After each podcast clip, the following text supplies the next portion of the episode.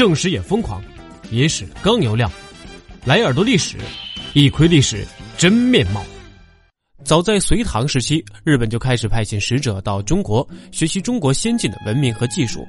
两百六十多年里，向中国派遣了二十多次的使臣，恨不得把中国搬回日本。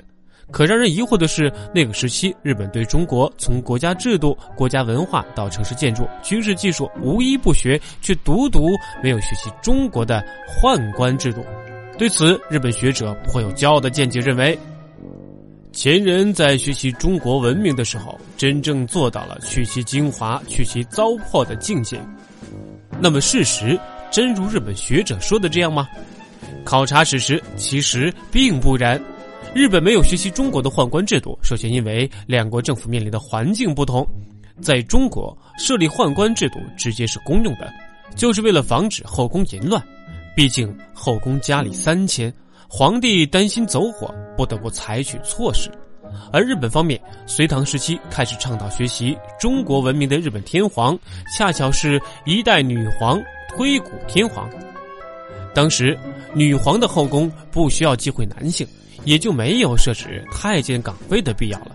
这代女皇之后的南皇孝德天皇，后宫配置仅有皇后一人，妃两人；在他之后的天武天皇，后宫配置也就是皇后一人，妃三人，夫人三人，共七人。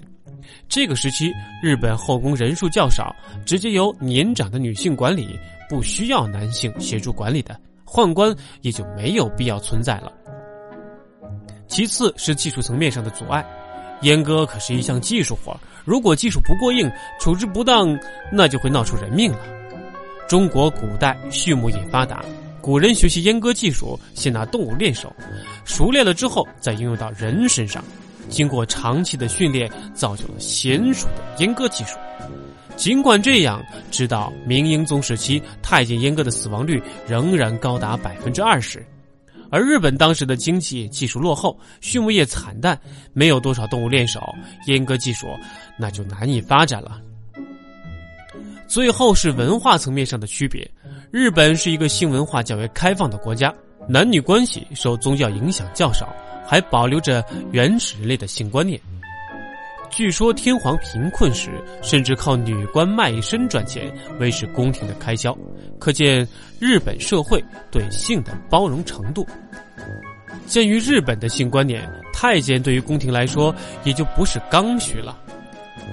尽管中国古代的宦官或阉人中伟人层出不穷，比如司马迁、蔡伦、郑和等，但不得不承认的是。宦官制度是一件反人类、反人性伦理的残酷制度。日本没有引进太监制度，可以说那也是件好事了。